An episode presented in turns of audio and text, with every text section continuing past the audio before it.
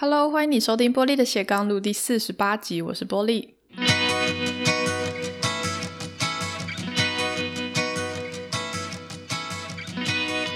今天的节目啊，我想跟你聊一个我最近很喜欢的一个概念。对我来说，其实也还有点抽象，可是我觉得这个是我最近很想要学的东西，所以还是很兴奋的想要跟大家分享哦。所以如果我讲的不是很清楚的话，请大家多包涵。你也可以留言给我，分享你的想法哦。我先跟大家讲两个故事。第一个是我之前公司的老板，呃，他是一个非常好的人，呃，性格非常好，很照顾员工。他的理念就是要建立一个幸福企业，然后人也非常的和善，哦，对大家都很好。但是呢，我一直对他的一个习惯觉得很不能接受，就是他非常的喜欢。说大话，我当时的想法就是说大话。例如说，如果我们一起去拜访客户的话，他会答应一些根本就做不到的事情。哦，例如说，客人会跟他说：“诶，我这个产品想要再加上 A 功能、B 功能、C 功能，哦，如果有的话，我就可以马上给你下单。”那我们老板都会说：“可以，可以，没问题，没问题。”这样，然后我作为业务，我在旁边心里就会想说：“屁嘞，那哪哪里没问题？那有问题？研发又没有说可以。”就是我就会在旁边流汗，甚至会有点翻白眼，这样就是觉得老板又来了，老板每次都这样子随便糊弄客人，然后我甚至还会觉得说，是不是有点不诚信这样？所以我一直很不喜欢他的这个说大话的习惯。好，这是第一个故事。然后第二个故事是我去健身房的时候，最近疫情比较趋缓嘛，所以呢，我又开始恢复我的运动的习惯哦，那就去健身房。然后呢，我很羡慕里面的一个女生。那你知道她怎样吗？她就是胖胖的，而且还蛮胖的。老实说，我就是蛮大只的。可是呢，她穿的非常的露，就她穿一个运动内衣，然后再穿一个小短裤这样。然后我心里就想说，哇，她怎么可以对自己这么有信心啊？就是这么胖，可是她为什么这么愿意露这样？可是因为真的很不好看，我必须老实说，我觉得很不好看。可是我很羡慕他，就是他到底哪来的那种自信呢？好，就是这两个故事对我来说都在讲同一件事情。我我觉得，我觉得以前的我，我会会对于那种还没有做到的事情会比较保留，就是我会觉得说我还不确定可以啊，那怎么可以跟别人讲，或者是怎么可以让别人知道呢？我如果最后做不到的话，那不是很不好意思吗？但我最近可能宇宙想要教我这件事情哦。我最近看了好多的书，通通都在告诉我说不要这样想。我包含说最近看了一本时报出版的书哦，叫《步步为营》，它里面提了一个概念，我非常非常的喜欢。哦，作者把这个概念命名为未来现实 （Future Reality）。那他的意思是说呢，呃，你必须现在就要活在你的愿景里面哦。你以后想要变成什么样子，你现在就要用那个样子去思考。哦，它里面呢引用了 IBM 的创办人讲的一句话哦，这个创办人说：“我如果要让 IBM 成为一家伟大的公司的话，早在真正成为一家伟大公司的很久以前，我就必须要开始用伟大公司的方式来做事情了。”也就是说，那个未来现实在眼前当下可能还没实现，哦，IBM 还没有变成一家伟大的公司，可是呢，我们就必须用伟大公司的那个方法或心态来想事情、来做事情。然后呢，我们要主动的告诉别人说：“我我就是这样子伟大的公司。”虽然呢，这可能会被某一些人认为说，呃，不切实际，哦，可是这是我们自己百分之百相信的信念。哦所以有一些人会被我们感动，然后呢，我又可以在这个过程里面不断的去推动我们自己往那个目标去前进，这样。所以这是一个未来现实的概念。作者认为我们都要活在我们现在的那个未来现实，就活在我的愿景里面，然后呢，主动去告诉别人，哦尽管我现在还不是我愿景的那个样子。然后呢，另外也有一个说法是说，我们不应该等到怎么样，然后才怎么样。好，我们不应该等我有 A 的时候，我才去做 B。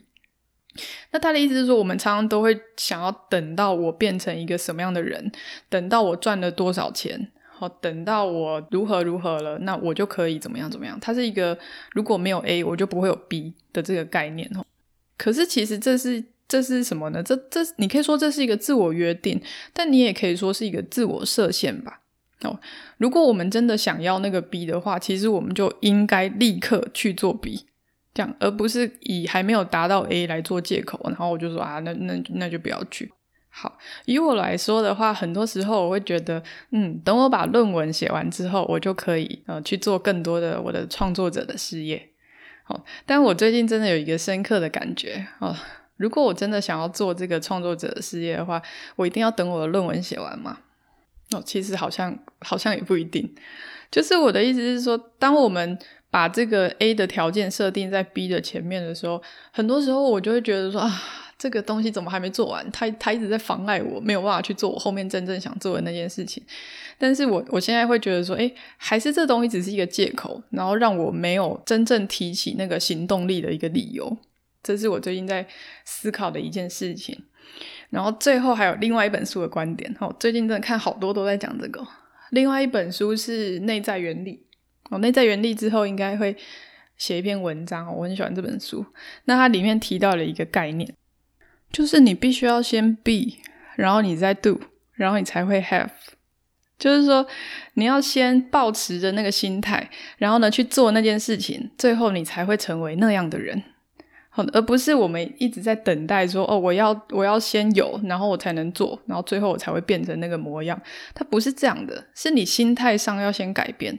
当你的心态改变，你你在那个当下就用那个你想要成为的模样的心态去思考的话，那你就会用那个方那个心态去做事情，然后最后你就会真的变成那个样子。